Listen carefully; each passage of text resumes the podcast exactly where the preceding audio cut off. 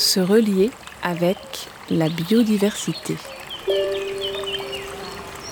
Trois minutes à la rencontre d'une espèce, une de nos voisines végétales ou animales des Bouches-du-Rhône, guidée par des histoires de scientifiques et de naturalistes.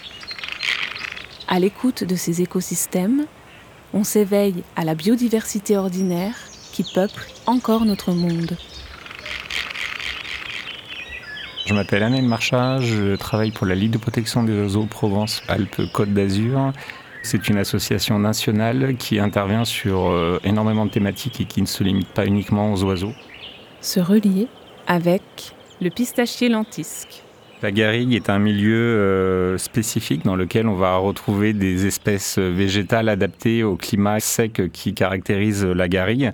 Parmi le cortège d'espèces euh, arbustives, on va notamment euh, pouvoir noter le pistachier lentisque, qui est un petit arbre tortueux qui dépasse rarement les 2 à 3 mètres de hauteur, euh, qui représente beaucoup d'avantages, que ce soit pour la faune ou pour l'homme.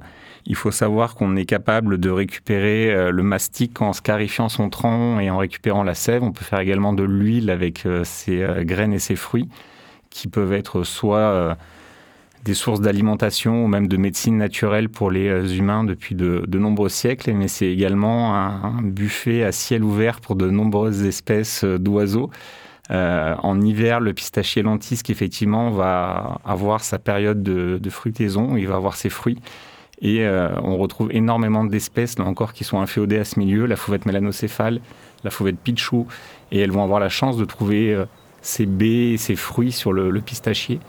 Et on va avoir du coup effectivement une, abondance d'oiseaux à proximité de ces arbustes qui sont vraiment, du coup, euh, représentent un réel intérêt écologique.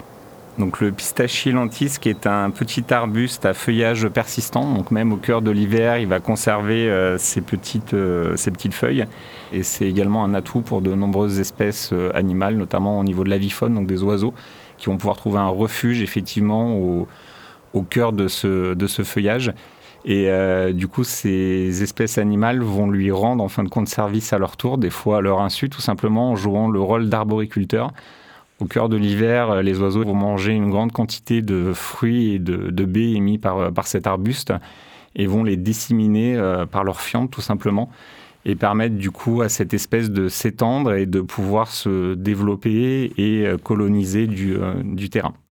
En général, c'est une espèce qu'on va retrouver avec euh, la salse pareille, avec les oliviers. C'est vraiment une espèce qui est euh, cultivée d'ailleurs parce qu'elle est capable de s'adapter au réchauffement euh, climatique, qui est vraiment adapté à des climats arides, qui se satisfait de peu de précipitations et qui a en plus effectivement l'avantage de pouvoir offrir énormément d'attrait pour l'espèce humaine, que ce soit sur un plan nutritionnel ou un plan médicinal. Et effectivement, malgré son nom, le pistachier lentisque n'est pas l'arbre qui fournit les pistaches que l'on retrouve à l'apéro autour de nombreuses tables marseillaises. Le souvenir que j'en ai, c'est d'une queue d'oiseaux qui, au cœur de l'hiver, viennent se nourrir sur les, euh, les baies qu'il euh, propose. Et c'est euh, assez fascinant, en fin de compte, de, de, voir différentes espèces cohabiter, des espèces qui sont en temps normal insectivores en été, qui doivent s'adapter, adapter leur alimentation aux saisons et qui trouvent vraiment une une abondance de, nourriture auprès de, cet arbuste qui du coup euh, leur permet de, de, passer des mois particulièrement difficiles pour elles.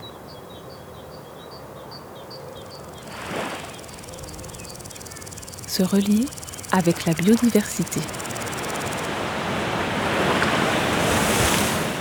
Trois minutes à l'écoute de la biodiversité des Bouches du Rhône.